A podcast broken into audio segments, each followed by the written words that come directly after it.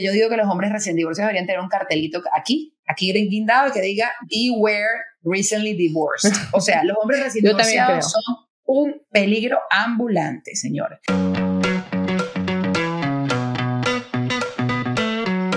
Hola, ¿cómo están? Soy José Rivera y estoy aquí con... Soy Leonor Suárez. Y este es un episodio más de Somos un caso de la vida real. Este es el podcast en el que revisamos los temas pop hot de la semana, esos temas que nos estuvieron hablando todos, pero que no nos cuestionamos y para eso estamos aquí, para hacernos las preguntas que nos hicieron y tratamos de encontrar juntas las respuestas que no se dieron. Y recuerden muy bien que pueden suscribirse a este podcast para vernos cada semana y también seguirnos en Instagram en arroba somos un caso de la vida real Hola Leo, ¿cómo estás? Buenas noches esta semana. Hola yo, buenas noches. Estamos grabando nochecita porque los horarios así nos lo pidieron, pero aquí estamos. Muy bien, muy bien. Pues esta semana tenemos muchas cositas para comentar. Eh, por primero, lo primero es todo amor. O sea, amoroso, la semana fue así de, pura miel con Rosalía y Raúl Alejandro que nos presentaron eh, su nuevo video, pero sobre todo que nos dieron una joyita en una entrevista que era esta frase. Sentía que tú no tenías miedo de querer y ser querido. Amamos. Se la dijo a Raúl Alejandro. Sí, Rosalía, Raúl Alejandro, no como, no como sería lo tradicional eh, en sentido contrario. Y esto nos hace pensar que si es ese el hombre que queremos, ese hombre vulnerable, que se quiere dejar querer, que no tiene miedo de decir que te quiere. Digamos, la pregunta sería, ¿es, ¿Es Raúl Alejandro un ejemplar del hombre evolucionado? Eso es lo que vamos a responder. El segundo caso, vimos a mi amiga Gwyneth, linda, divina, espectacular, rubia, rica, fabulosa, en juicio y en miles de memes y en, redes sociales, ¿no? Se ha hecho viral en los últimos días por varias cosas que le están sucediendo, pero sobre todo eh, esto, el, el, exponerla, el que Internet otra vez le ponga todos los focos encima, nos hace preguntarnos si si las ricas, bellas y famosas tienen culpa de serlo. No lo sé, yo sé, vamos a verte los lentes, ponte los lentes a ver para, hacerle la pregunta, ah, por favor. A ver. Déjame ver. Si yo sé tiene culpa de ser bella, rica y famosa. ¿Estos lentes les dicen algo? Dicen mucho, dicen mucho. Cuando uno tiene estos lentes puede ser rica, bella y famosa y estar en juicio. Yo creo que te mereces ser bella, rica y famosa y también Gwyneth Paltrow, yo sé. Ay, lo que es que no soy Gwyneth, pero está bien, está bien. Vamos con eso, me lo voy a contestar. Con esto, pues, comenzamos. Vamos al mambo.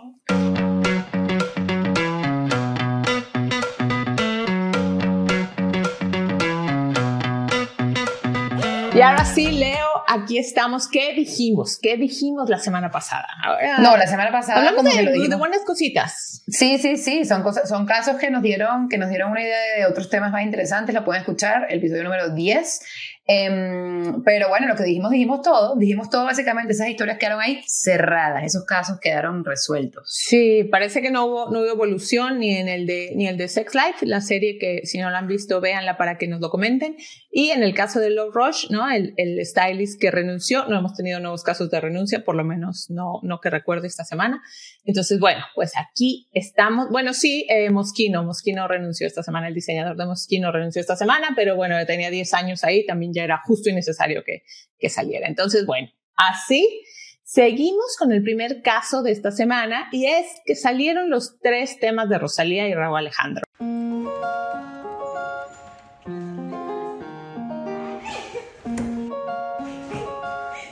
Estos dos, digamos, top en este momento del reggaetón, del urbano, eh, que como pareja además son súper cute, ¿no? A diferencia de otras parejas que hemos visto en el, en el urbano, son, son bastante, digamos, tradicionales en el sentido amoroso de la palabra y, y los temas están lindos, están, están bonitos, románticones, eh, pero en toda esta presentación y que todo el mundo estuvo hablando de estas canciones, hubo algo que nos llamó la atención y que no tenía nada que ver con la música. ¿Qué fue eso? No tiene nada que ver con la música, pero es muy interesante. La, canción está súper chévere. Beso es un, es un sencillo que está bien divertido y el video que lo acompaña también son momentos íntimos. Nos recuerda mucho aquel video de Secreto de Carol G con Anuel. Bebecita, lo de nosotros es un secreto que nadie ellos lo hicieron al revés, Carol y Anuel básicamente se lanzaron al público con su relación antes de que la relación madurara. Y en el caso de Rosalía y Raúl Alejandro, ellos hicieron lo contrario.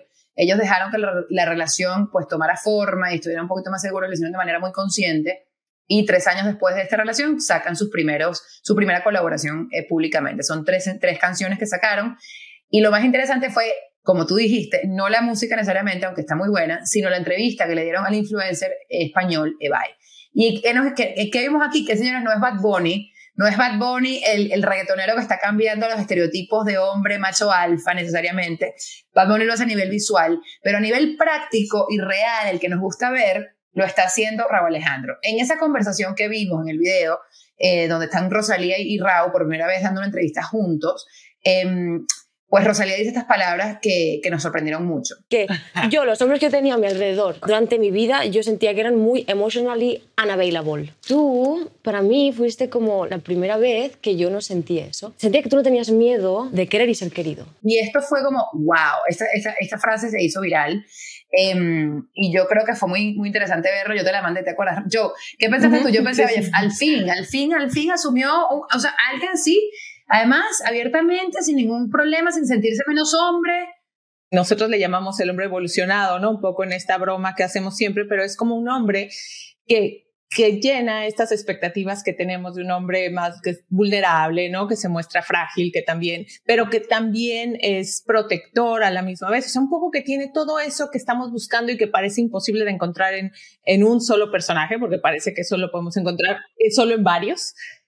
Y lo tiene él. Lo tiene Rao, porque además eh, cuando ella le dice, prácticamente eres un hombre eh, abierto al amor de manera, de manera tranquila y sin hacerse como que el duro, él también además, en esa misma entrevista, le, le echa muchas flores a Rosalía profesionalmente hablando, pero sin ningún tipo de, de, problema, ¿no? De asumir eso. A mí me parece que, o sea, que estés al lado de una mujer poderosa, incluso más...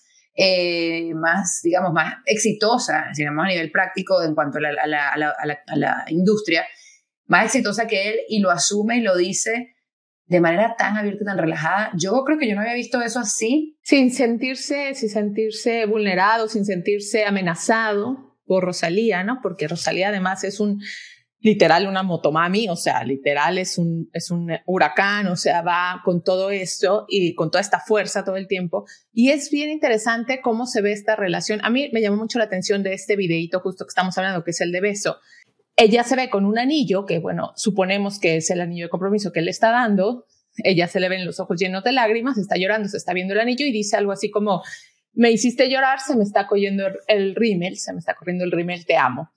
Eh, y es como hasta la motomami resultó tan dulce. Todos somos sensibles al final, yo creo que, yo creo que sí, o sea, eh, como los roles estos tradicionales terminan siendo, terminan siendo reales a pesar de que, de, que, de que tú seas una mujer hecha para adelante, empoderada, exitosa. Tú quieres un hombre que sea masculino y quieres tener tus momentos bien femeninos y vulnerables, pero lo bonito es que eso pueda coexistir con el éxito, con la fama, con, el, con un reggaetonero que son conocidos eh, eh, por pues, ser esta, esta imagen de macho.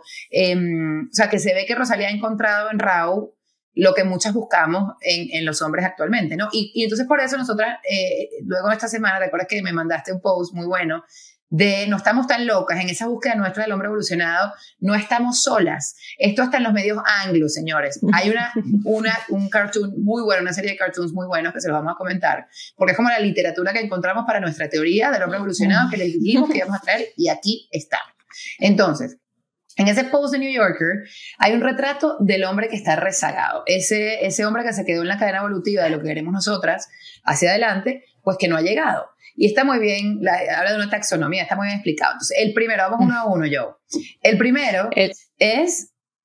El Homo sapiens inmaturis. El hombre que dice que se puede comprometer, pero no todavía, dice, solamente no todavía. Es una criatura que de hábitos que ama el status quo, de hecho, preferiría quedar, dejar las cosas como están entre los dos si eso está bien, si eso está cool. Entonces, no, está, no es flexible, no, está, no se va a mover por ti, no sabe decir la palabra relationship o relaciones, como que le tienen alergia. Y tiene, tiene problemas de compromiso. Lo hemos visto. El típico que, hemos, que hemos hablado tantas veces, que es el que va a terminar comprometiéndose solo cuando lo lleven, literal, eh, Obligado al altar. Engaños, obligado, casi que cayó por cansancio, o sea, ese tipo de cosas que hemos visto muchas veces y que da mucha desesperación. Darte cuenta que Para casi que, hay hombres... porque para la que está al lado de un hombre sí es muy frustrante porque entonces tú estás lista para ese siguiente paso, parece que todo está allí, pero hay algo que no termina de pasar y el hombre tampoco es capaz de decir, no, no quiero esto, sino simplemente, no, sí, pero no todavía, o por qué, te, por qué más adelante, y realmente es porque no está listo. Entonces uno tiene que dejar que te pase por encima. Correcto. Literal, correcto. Que, el tiempo pase y que casi que te obligue a llegar ahí, ¿no? Eh, el segundo es el Homo sapiens innocentis. Este hombre es el que eh, no ha entendido qué es lo que está pasando en la relación, en teoría, ¿no? Ese que se hace el loco mejor. Entonces dice, este es el hombre que no, que no sabía que tú te sientes así hacia él y que no, que no tiene palabras eh, excepto la, sorpresa, ¿no? Cuando le dices, oye, mira, que hay entre tú y yo. Ese es el típico que se comporta, que te, te, da todas las señales de que hay algo, pero se hace el loco para no decir nada, porque sabe que en el momento que lo diga va a tener que asumir que no va pendiente, tan pendiente, ¿no?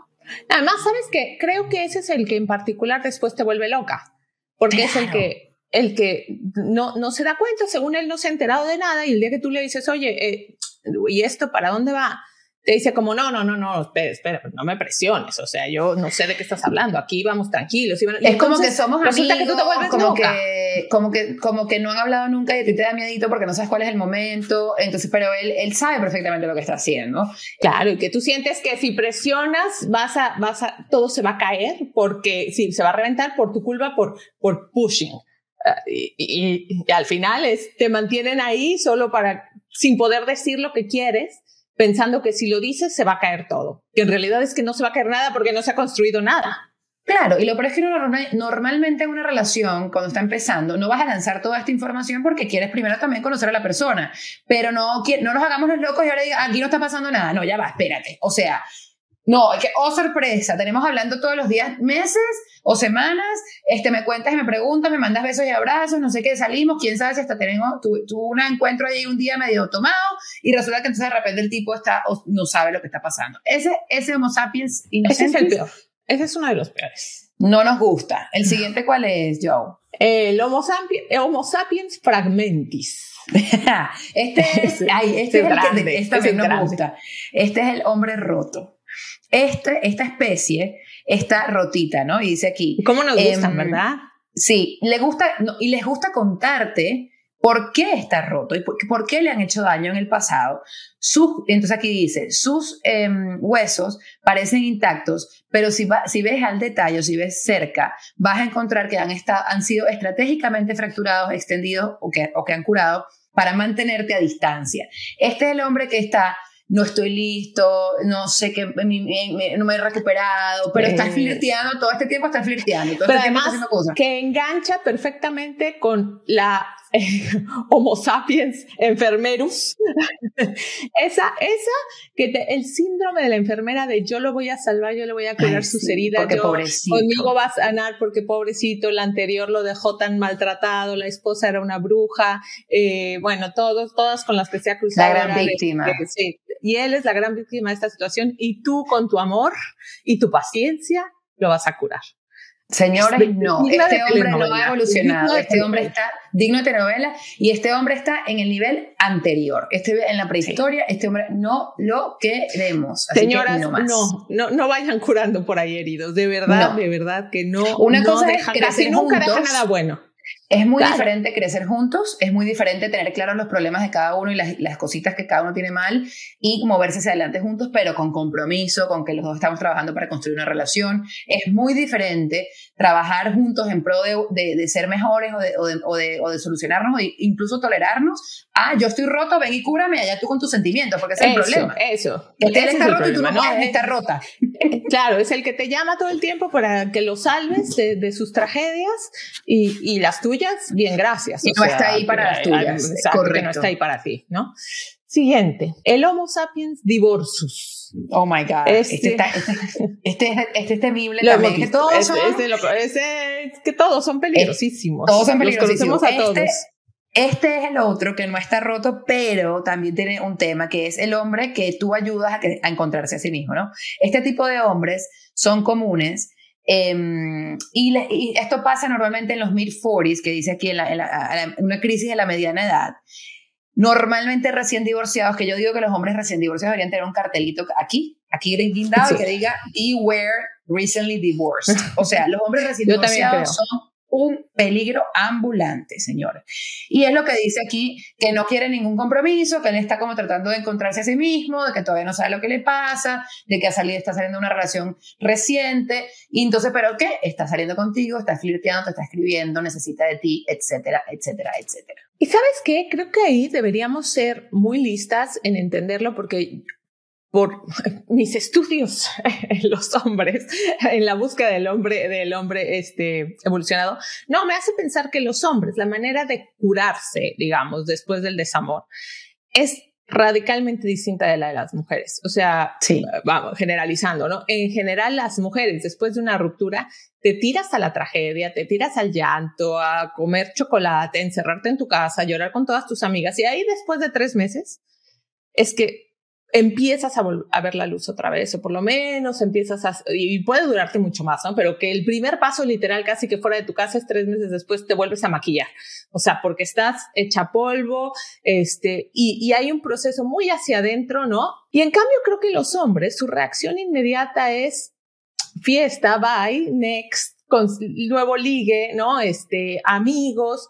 Y ahí tres meses después es que les cae el 20 y es que y de repente te buscan y de repente te buscan. todos vuelven todos vuelven. Esa miren esa es ley de vida. El único los tiempos que yo siempre digo vuelven cuando ya uno no ya no los necesita. Cuando sí o además incluso o sea si, si, vuelven claro por fortuna. Si vuelven en el mismo estado evolutivo que es esto que estamos hablando o sea si están en alguno de estos estados evolutivos todavía después de que vuelven realmente tampoco los deberíamos querer o sea, porque básicamente es un, es un enganche tóxico ahí, entonces se dan las relaciones tóxicas y, y honestamente este punto, ya prehistórica, si hablamos de dos personas que también una mujer poco evolucionada, porque vamos a estar hablando también de nuestro lado, eh, poco evolucionada, que, que entonces engancha con este tipo de, de, de, interacciones. Yo lo que creo que está pasando, y por eso estamos viendo que esto está, la gente está comentando mucho esto, es porque nosotras las mujeres hemos estado haciendo una especie de unos ejercicios que son que además la gente se burla y todo, que si yo dispensa, que si la meditación, que si el yoga, pero son ejercicios que nos ayudan, la, la, terapia, nos ayudan a encontrar algún lugar, las razones por las cuales ciertas relaciones no se han dado de la manera que hemos querido, y entonces salimos de estos procesos un poquito más más curadas, con esto no tan atrás. Y luego te sales a la calle y te encuentras con esta serie de, de, de, de los hombres prehistóricos. Entonces dices, no puede ser. Pero mira, y yo te lo decía también el otro día, eh, acabo de oír una, una em, psicoterapeuta, eh, autora del libro Hambre de Hombre, que por ahí les vamos a dejar también. Eh, ella decía que finalmente pedirles a estos hombres, hablando por generación, ¿no? venimos de una serie de hombres con una incapacidad de vulnerabilidad, de una incapacidad de relacionarse a nivel emotivo, ¿no? Que, por lo tanto son emotionally unavailable todo el tiempo Claro, porque eh, la única manera en la que tú puedes eh, ser emocionalmente disponible es cuando conectas con tu parte femenina. Y en general a los hombres les ha estado casi que prohibido conectar con su parte femenina. O no se les ha enseñado, se les critica, ¿no? Y entonces... O incluso se les critica o se les, castiga, ¿no? Se, les burlan los amigos. Sí. Pero incluso como mujer, como mujer, ¿cuántas veces has dicho, no sé si quiero un hombre que viene y llora y que es una nena? O sea, esas tonterías que nosotras mismas a veces nos decimos de ciertos hombres. Eh, es, es, no entender que ellos tienen que conectar con esa parte femenina y es la única manera en la que serán hombres vulnerables y que se van a conectar con nosotros de manera emocional. Yo, no, yo obviamente no he estudiado esto a nivel profesional, pero no sé, pero hemos tenido experiencias varias. Yo creo que no, no necesariamente, últimamente lo que he llegado a pensar es que no necesariamente, porque a veces también me he encontrado, no se ha encontrado con estos hombres y digo, bueno, pero es que este hombre es más femenino que yo, yo no puedo estar con un hombre más femenino que yo. Entonces, claro, uno también tiene sus valores ahí.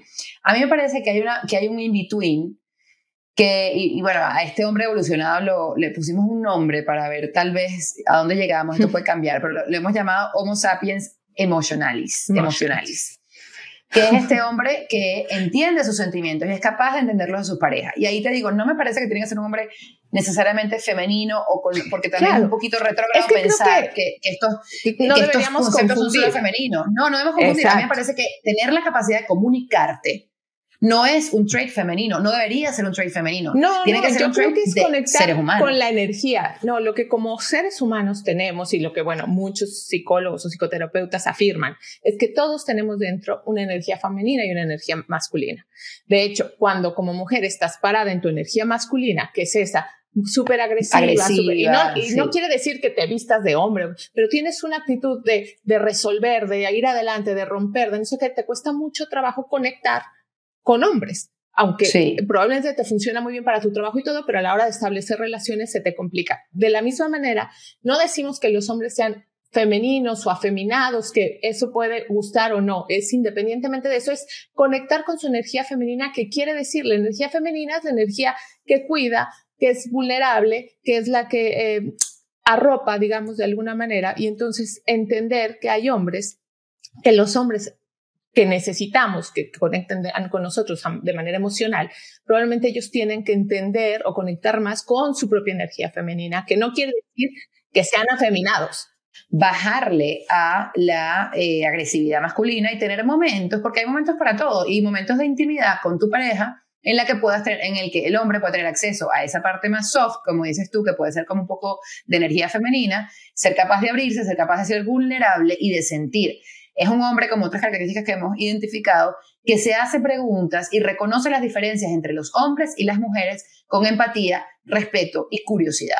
¿Por qué? Porque a veces estos hombres que están a mitad de camino, los hombres que no han evolucionado del todo y que están a mitad de camino de estos cuatro y otras categorías que podemos eh, identificar, em, se acercan a los temas porque saben que son necesarios y saben que estamos hablando de esos temas y que las mujeres ya no nos vamos a traer ciertas cosas, se acercan estos temas con cierta burla, con, cierta, con cierto escepticismo, con cierto, bueno, lo tengo que hacer, déjame escucharla porque imagínate.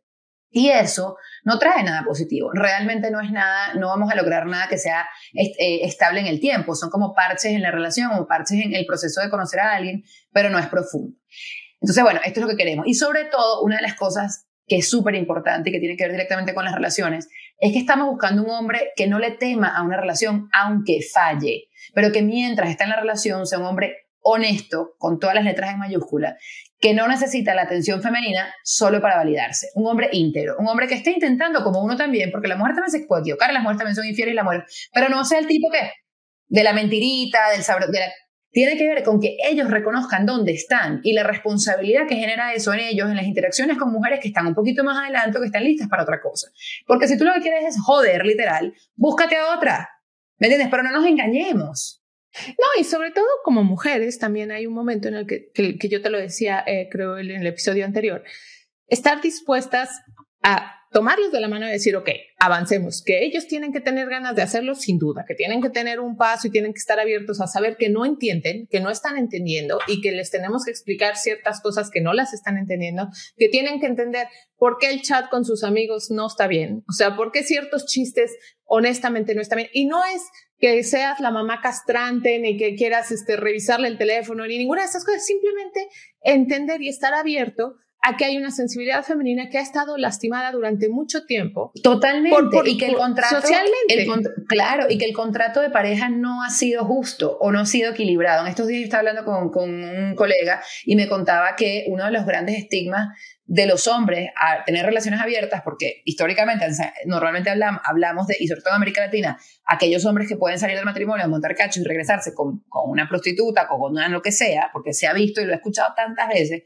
que una de las cosas que a ellos les genera más como, me decía este, este colega, como cosita, el tema de tener una relación abierta y decir honestamente, sí, quiero acostarme con otras mujeres, por ejemplo, es que vaya la, pareja y lo haga y luego los amigos se enteren y les digan, o sea, el escarnio público es la burla, porque eso golpearía su masculinidad. Yo digo, bueno, ajá, entonces, o sea, que, que siempre va a ser Porque tradicionalmente nos hemos acostumbrado a que eh, la cantidad de mujeres o el, el- les da, alimenta el ego masculino, cuando en realidad a la mujer la cantidad de hombres le quita, ¿no? Lo que le suma a él, a ella le quita, ¿no? Si ella tiene más hombres, básicamente es una puta y entonces estamos mal. Ahí tenemos un problema porque mientras más son más hombres en su vida, menos valor. En cambio, al hombre, mientras más mujeres en su vida, le va sumando valor. Pero él no quiere que a la vez su mujer tenga otros hombres, correcto, porque entonces ya vienen los amigos y le dicen barbaridades. porque él está con una mujer de poco valor, digamos.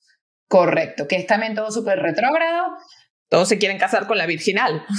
Todos se quieren casar con la virginal y todos quieren, eh, o sea, y no, yo creo que estamos, estamos en el lugar de superar todas esas cosas y todos juntos evolucionar. Nosotros vamos, yo creo que las mujeres estamos abiertas a tener conversaciones como esta, siempre y cuando sean honestas y siempre y cuando estemos los dos en el mismo lugar. Y si hay mucha gente en el mundo, hay gente lista para tener relaciones abiertas. Lo que no puede ser es que se juzgue a la mujer por una cosa que no se le juzga al hombre. Entonces, hello, estamos listas para el hombre evolucionado, ahí encontramos las características, así que búsquelo y déjese de confort. Ya, o sea, no más, no más Homo sapiens. No más el Homo sapiens retrógrado. Me recordó la canción de Elena Rose del hombre que sacó hace poco y se la vamos a dar un pedacito allí para cerrar la, la este, esta parte de esta pregunta que hemos respondido. Que respondió la pregunta, sí. Raúl Alejandro es nuestro nuevo hombre evolucionado. Esperemos que bien, esperemos que no nos defraude. Eh, él y Pedro Pascal se están poniendo en nuestro, en, nuestra, en nuestro top ten, en nuestra terna. Vamos a seguir en la búsqueda de estos modelos de hombre, que bueno, igual no los conocemos, no sabemos cómo serán en la intimidad, pero que por lo menos por, por afuera parece, parecen mucho a lo que andamos buscando. Así es. No sé qué te abre la puerta, sino que no te la quieres cerrar.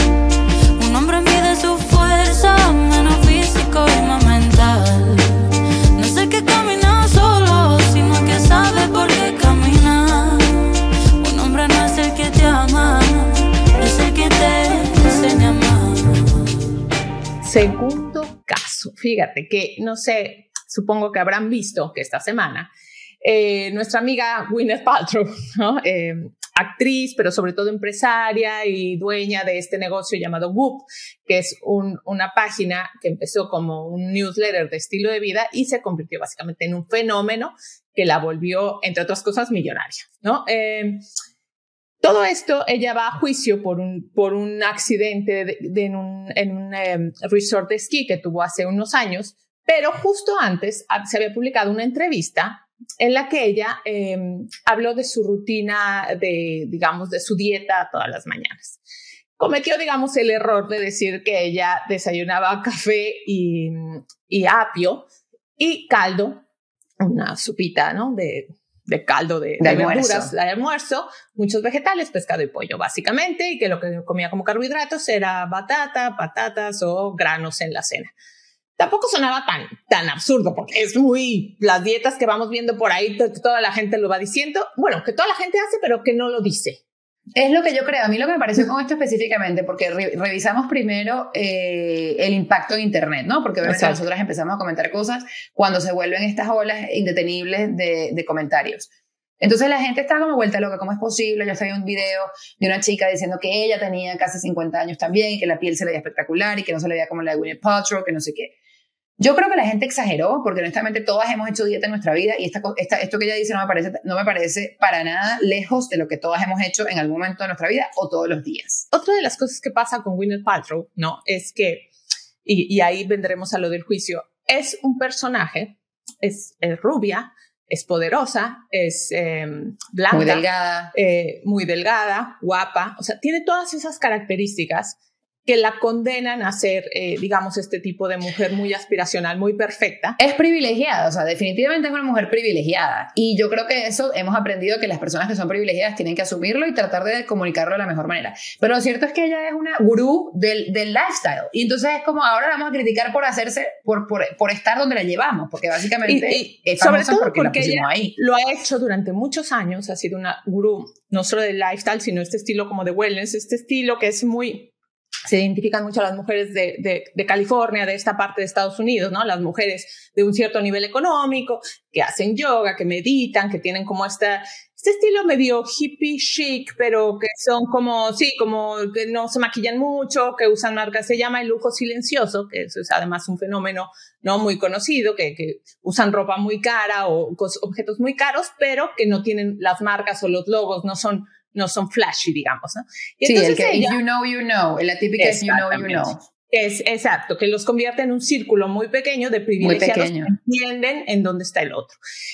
Winnet es como la representante de esto, ha dicho cosas muy poco, muy poco afortunadas en muchas de sus entrevistas, ¿no? Eh, en este mundo del wellness eh, afirma que hay cosas que hacen bien a la salud, que luego han salido a desmentirle en más de una ocasión. Científico, claro. Sí, científico diciendo que son locuras, pero básicamente ella no le importa y ella, de hecho, eso ha hecho su negocio. Va a juicio porque en uno de estos eh, eh, un esquí, un resort de esquí, este, en sus vacaciones de 2016, me parece, o sea, hace ya tiene Sí, hace varios años, años.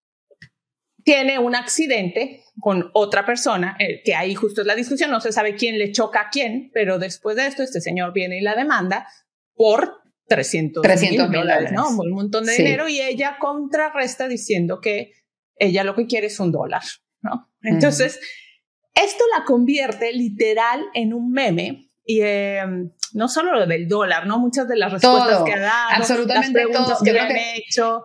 Es lo que yo Sí. leía hoy, decía, o sea, esto es un juicio que no tiene nada de relevante realmente porque es un, es un, un accidente donde a nadie le pasó nada. O sea, él, él, obviamente la persona que demanda dice que, que pues Sí, que- tuvo una contusión en el cerebro, que, pero, pero, pero es un hombre que camina, que está perfecto y que no... No, y los argumentos de él son bastante, son como, como Son- incluso graciosos, porque él dice como, Sí. ah, yo era charming hasta que tuve este accidente no, y dejé de ser iba- encantador. y era como, really, o sea, iba a wine tasting y ahora no va a wine tasting. Es como todo, todo lo que pasa en ese, es como una serie de ricos y famosos, es como White Lotus, pero en la corte. O sea, es una cosa que tú dices, ¿cómo es posible? Porque además, la, mo- el monto, 300 mil dólares realmente no es tanto dinero para esta gente. Estamos hablando que Gwyneth Paltrow hace millones de dólares al año y estamos hablando además que el cuaderno, es que los- el cuadernito que ella tenía para anotar cuesta 250 dólares, yo sé. ah, pero yo te tengo algo. Lo, tengo los lentes de Winnet. ¿Los tienes puestos? Claro. Te pasaste. Bueno, es que yo sé, yo sé, yo sé que eres Google. No Yo veía- máximo.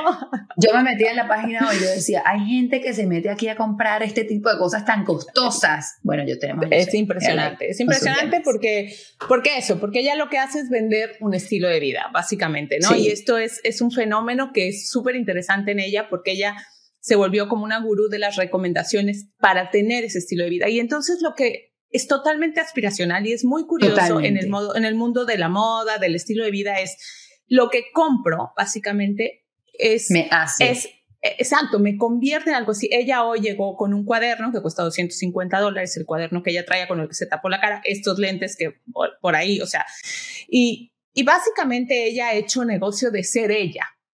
Y, y yo creo que, mira, es como una Kardashian en la versión, en la versión eh, Chic. Sí, la versión más porque las. Kardashian son bastante, claro, son bastante más este de barrio, digamos, en ese sentido, comparado con lo que ha hecho Winnet. Yo creo que Gwyneth es establishment y ha hecho un negocio de lo que ella ya tenía por, por, dere- por derecho de cuna, digamos.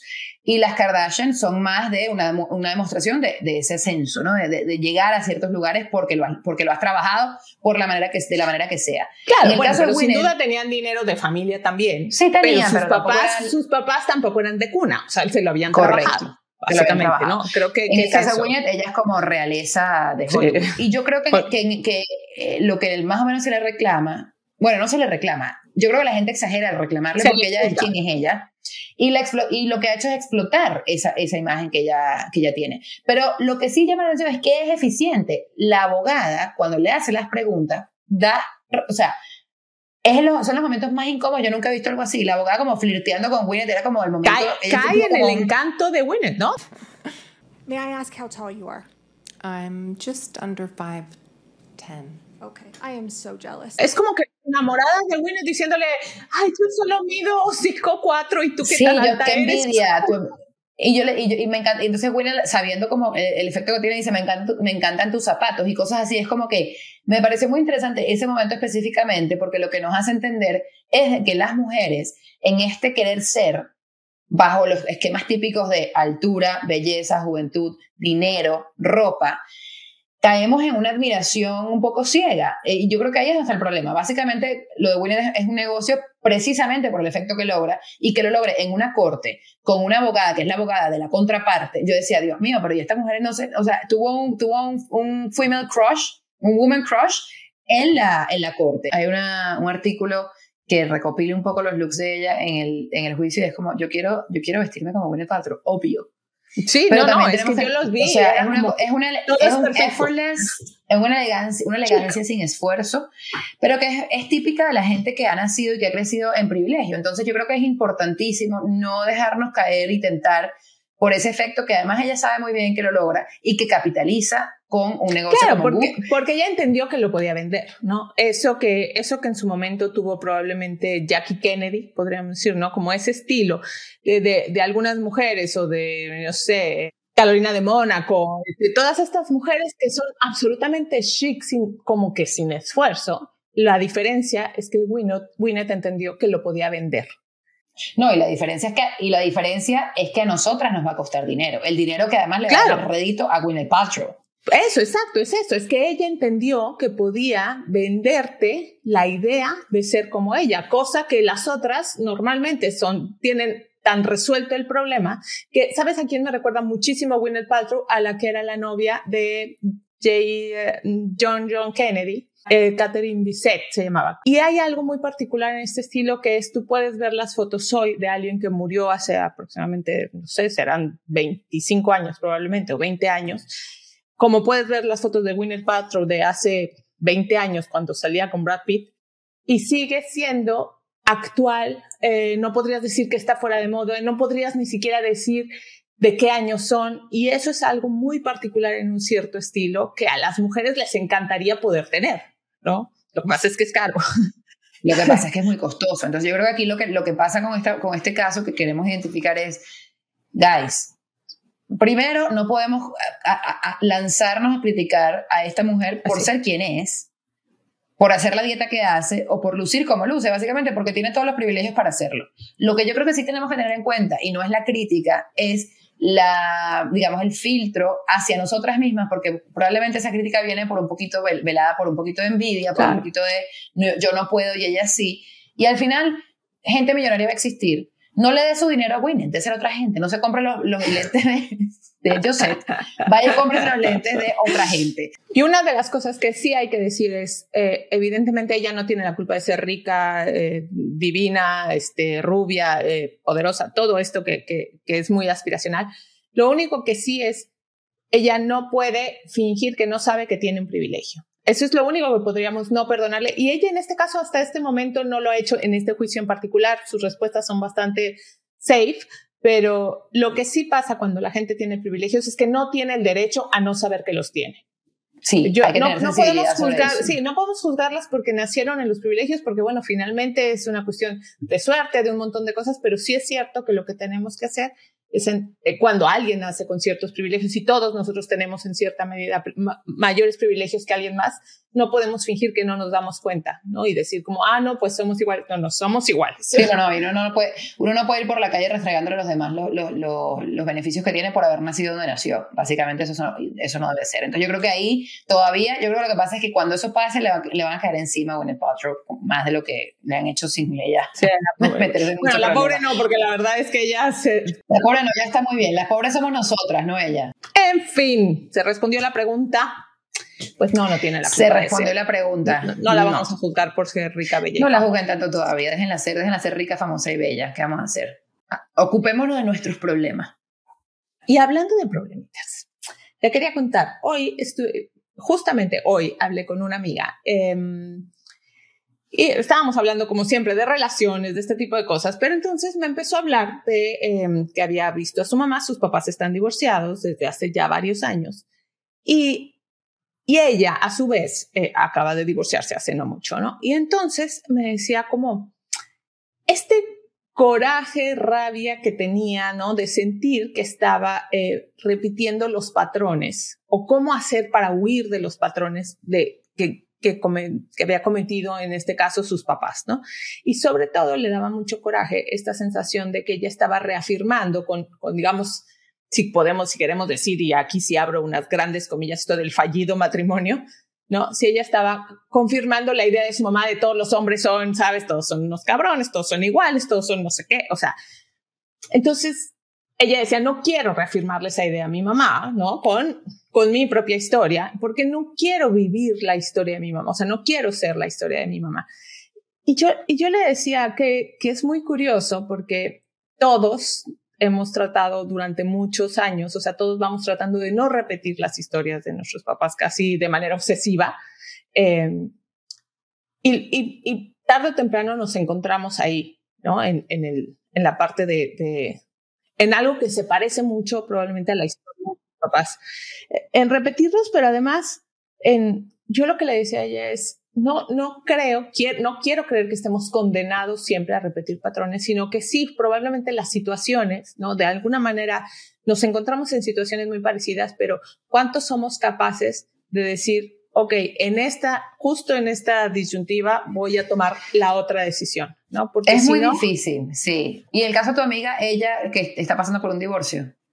Ella está pasando por un divorcio, está justamente saliendo de este divorcio, pero o sea, se siente cada vez más repitiendo la historia de su mamá, ¿sabes? O sea, sintiéndose un poco como con su mamá, eh, un poco que si no tiene un hombre a su lado no está, no, no, no, es, no está validada. O sea, necesita tener un hombre para sentirse valiosa. Y que se siente insegura sin un hombre al lado. Claro, con lo, típico es eh, después de tener muchos años de casada, pero que además entiende racionalmente que no necesita un hombre a su lado, pero al final emocionalmente se siente tan, tan frágil y tan em, golpeada, digamos, como en su momento se sintió su mamá a la hora del divorcio, con todas las diferencias, digamos, de, de generación. Generacionales, claro. Que deberían, que, deberían hacer que reaccionáramos de manera distinta. Total. Yo creo que en el tema de los padres uno 100% se repite porque somos como computadoras programadas por esta gente que, que nos empezó a meter información desde muy pequeño y, obviamente uno aprende, por ejemplo, también. Si la gente más metafísica las llama constelaciones familiares y se hacen estos ejercicios para romper patrones. Y en, psicología también, y uno que ha, visto eso, yo creo que hay cosas positivas que uno hereda de sus padres y hay definitivamente cosas que no son positivas. Llega un momento en la, en la vida, a mí me ha pasado que yo a veces digo, oye, mi, mis hermanas me dicen, haces cosas igualitas a mi papá. Y yo veo a mi hermana y decir, haces cosas igualitas a mi mamá. O sea, hay cosas ahí que nosotros heredamos, ¿por qué no? Esas, esos rasgos de cuando nos relacionamos. A mí me recuerda también mucho cuando me lo dices el a 100 años de soledad este libro, eh, famoso, bueno, el libro del, premio Nobel Gabriel García Márquez, donde dice, sabes, que se repiten las familias los errores y los aurelianos y toda esta gente porque es así, sobre todo en las familias latinas, que estamos tan cerca por tantos años. Yo sí creo que sí, sí son cosas que heredamos, pero son cosas que tenemos, que una vez las hacemos conscientes, tenemos que romper. Y esa vaina duele. Exactamente. es tan yo, le, yo, le, yo le decía a ella, es que la única solución, si es que solución la queremos llamar, es ser consciente, ¿no? O sea, cuando reconoces que estás eh, comportándote como no, no en la parte rebelde de no quiero parecerme a mi mamá, sino cuando reconoces desde dónde estás actuando de esa manera, es el único momento en el que lo vas a poder cambiar, porque si no, eh, difícilmente vas a, vas a cambiarlo, porque si sigues actuando de manera eh, digamos, inconsciente. Automática. O, automática, o sobre todo emocional, ¿no? Desde, desde la emoción pura, es muy fácil que te encuentres haciendo las mismas cosas, diciendo las mismas frases, este, que pueden ser curiosas y simpáticas, pero que al final también... Pero son patrones, porque las palabras, claro. claro, las palabras son muy poderosas. También me, me recuerda, yo, yo he leído mucho sobre esto porque yo siento que yo he hecho un ejercicio consciente de romper patrones familiares, así como estoy muy contenta y feliz de los patrones familiares positivos, pero los negativos, un momento que yo, que yo me empecé a preguntar de dónde vienen estas cosas. Y también hay una, hay una teoría, pues, que llaman neuroplasticidad, que son estos caminos neuronales que ya uno aprende cómo reaccionar como lo que estás diciendo tú, de manera automática, de manera eh, involuntaria casi, cuando tienes una situación y reaccionas de determinada manera, como te enseñaron tus papás, fue, como fue como viste con tu mamá, y todo eso que son, que son, que son historias que nos contaron, que son soluciones o, modos de reaccionar que nos enseñaron y que aprendimos por ver o porque nos hicieron de manera directa, son costumbres. Son, son maneras de reaccionar muy que, que nos las convertimos en hábitos y por eso a veces las relaciones, aunque sean diferentes, terminan siendo iguales porque convertimos la realidad en eso que nosotras estamos acostumbrados a vivir. Y en eso uno puede cambiar, uno puede escoger nuevos caminos de conexiones cerebrales para que uno reaccione de manera diferente. Ahora, toma mucho tiempo, toma terapia, toma hablar, toma hacer, hacer ejercicio, toma cambiar tus hábitos, por eso los hábitos son importantes, es, es bien complicado. Y toma hacer las paces por una parte con, con esa historia familiar. Con lo que no puedes cambiar pero, también. Pero por otra también poner distancia y poner límites, sobre todo, más que distancia, poner límites con la familia, que no es fácil porque irremediablemente tus papás, ¿no? Se siguen comportando, te siguen tratando de la manera que te trataron todo el tiempo y tú hoy que has hecho todo este trabajo de entender qué sí funcionó y qué no, hay un momento en que dices, te puede. O sea, no, y además te, te, te, te hacen, em, ¿sabes? Te, te prenden el chip, o sea, literal es Total. porque te dicen Son gatillos. es un gatillo y tú reaccionas de la manera cuando sale tu adolescente, ¿no? Tu niño interior Total. que dice, que reacciona Esto es exactamente así. igual. Yo he hablado con, total, yo he hablado con amigas y les digo, ya va, en estos casos específicos no lo hables con tu mamá y tu papá. A veces los hermanos también, yo gracias a Dios, pero a veces los hermanos también no, no- nos, nos llevan por el camino típico porque te conocen muy bien, porque te quieren, lo que sea. Pero a veces uno lo que tiene que hacer es ciertas cosas que tú sabes que no quieres repetir y que este tipo de personas no- normalmente te recomendaban o te decían que fuese por ese caminito, hay que evitarlas un poquito, no es sacarlas de la vida. La gente también creo que últimamente dije, ay, tóxico, te saco, si no eres no sé qué, estas teorías, Sí. estas vainas Sí, de buenas que también son exageradas. Todos los tóxicos que sacamos de la vida es como, no, bueno, Coño, bueno, o sea, no puedes solo tener gente que te aplauda, no. Yo creo eso y creo, pero sí creo que eh, con la familia, y, y esto me recuerda un poco para cerrarlo, eh, el otro día eh, Jerónimo me, me dijo algo así como, no sé, haciendo algún comentario, dijo que, que era lo más importante en la vida. Y él contestó automáticamente la familia. Y yo volteé y le dije, no. Eh, y, y cu- cuando le dije no, eh, no es en esta manera de decirle, no es, tu familia no es importante, pero le dije, no, lo más importante eres tú. Y después la familia, porque estás, esta manera de pensar todo el tiempo de la familia está por encima de ti mismo. O sea, el, el núcleo, ¿no? Va más allá de ti y que entiendo la parte de, de, de, de que te cuida y de que te protege y la red que se forma a tu alrededor. Pero tendríamos que entender siempre que nuestro bienestar tendría que estar por encima, porque si no, esto es lo que nos ha orillado muchas veces a estas dinámicas familiares que pueden ser muy dañinas, muy dolorosas Nocivas. y sobre todo muy tramposas. Sí, exacto, te, te enredan mucho, ¿no? Y es cuando uno Y tiene que al que, con final- todo el amor del mundo poner solamente Decir hasta sus aquí. límites. Estoy súper de acuerdo. Para, y para cerrar lo que dices tú, como estabas diciendo también, eh, los patrones sí se repiten, esas dinámicas familiares, eh, pues las heredamos o también incluso la- se, forza, se fuerzan por, esto, por estos, estas, estas situaciones en las que nos sentimos presionados por nuestros familiares. Se vale poner límites a la familia, se vale. Se vale. 100%. Se vale y a veces es casi indispensable. Pues con esto nos retiramos. Muchas gracias. Con, eh, nos quedamos con estos casos y te mando un beso, Leo. Gracias por estar aquí. Yo también. Aunque hoy es tardecito y más a oscuritas estamos aquí. Tardecito, pero lo logramos. Estamos aquí para, para, para cada una de nosotras y para ustedes. Acuérdense, acuérdense, nos vemos la próxima semana y acuérdense de suscribirse en Somos un Caso, denle por aquí, suscribirse a este podcast para que cada semana les avise que ya tienen un nuevo episodio. Les mandamos un beso y nos vemos pronto. Chao. Nos vemos pronto. Bye. Me encanta, qué bueno.